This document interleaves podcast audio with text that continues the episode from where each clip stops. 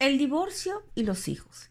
Siempre es mejor un divorcio de mutuo acuerdo que un matrimonio lleno de discusiones, gritos y resentimientos, que puede traer como consecuencia graves daños emocionales para los niños. Soy la pedagoga Beatriz Rodríguez y formo parte del equipo del sitio conductafamiliar.com. Estos daños pueden arrastrarse hasta la vida adulta. Con frecuencia, al producirse una separación de los padres, los hijos suelen ser utilizados como objeto para hacerle daño a la pareja, sin darse cuenta que a, quien realmente le están haciendo daño es a los hijos.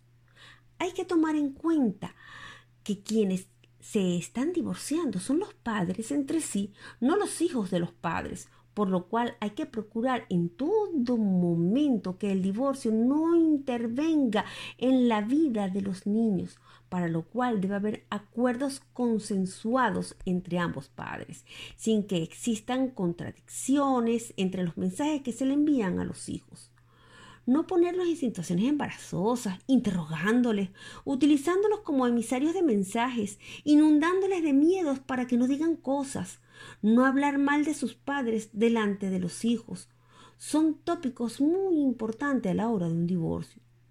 Por otro lado, hay que respetar los procesos de adaptación de cada uno de los hijos. Esto va a depender mucho de su carácter, de las situaciones que han vivido en el proceso de separación.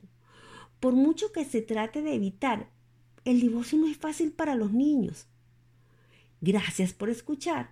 Si deseas más información sobre este u otro tema, me puedes encontrar en nuestro sitio www.conductafamiliar.com, en nuestro correo electrónico conducta.familiar18.gmail.com, en iBox como Conducta Familiar Oficial, en Instagram, Facebook, Patreon, Telegram YouTube como conducta familiar y a través de mi teléfono vía mensajería de WhatsApp 666-120-250. Hasta la próxima.